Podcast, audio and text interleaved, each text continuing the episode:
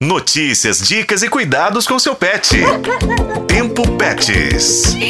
A temporada de chuva está associada a problemas de saúde que afetam não só as pessoas, mas também os animais de estimação. O período eleva a ocorrência de algumas enfermidades nos pets, incluindo doenças dermatológicas, respiratórias, dores e infecções urinárias. Por isso eu, Juscelino Ferreira e Daniele Marzano consultamos um especialista que destaca os cuidados necessários para que os animais fiquem bem. O professor de medicina veterinária do Centro Universitário de Brasília, Bruno Alvarenga, alerta para os problemas que podem ocorrer na pele por causa da umidade.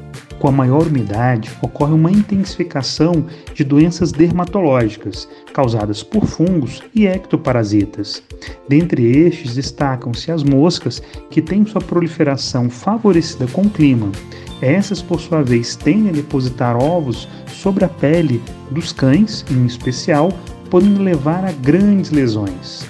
É também uma época de procriação de carrapatos e de pulgas, o profissional alerta também para uma tentativa de cuidado dos tutores que pode ser prejudicial à saúde dos pets que vivem em apartamento, a redução dos passeios, que pode levar a um aumento de infecções urinárias.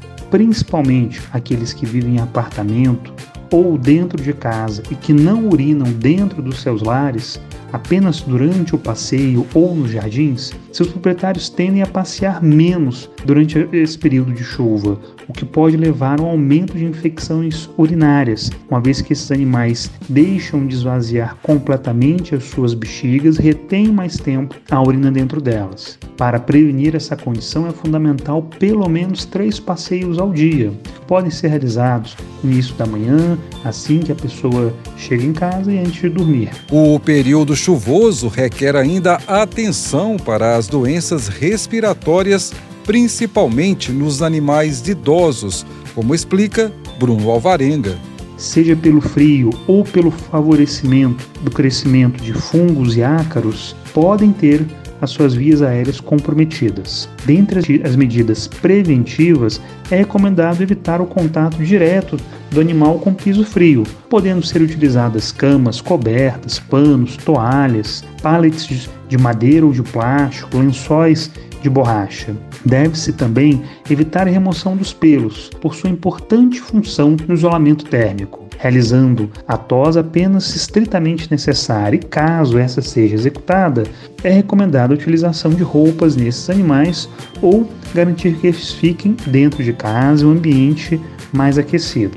Ouvimos o professor de medicina veterinária do Centro Universitário de Brasília, Bruno Alvarenga. No próximo episódio, ele continua conosco para mais dicas de cuidados com os pets no período chuvoso. Eu sou Juscelino Ferreira e com a colaboração de Daniele Marzano, este foi o Tempo Pets. Acompanhe nos tocadores de podcast e na FM O Tempo.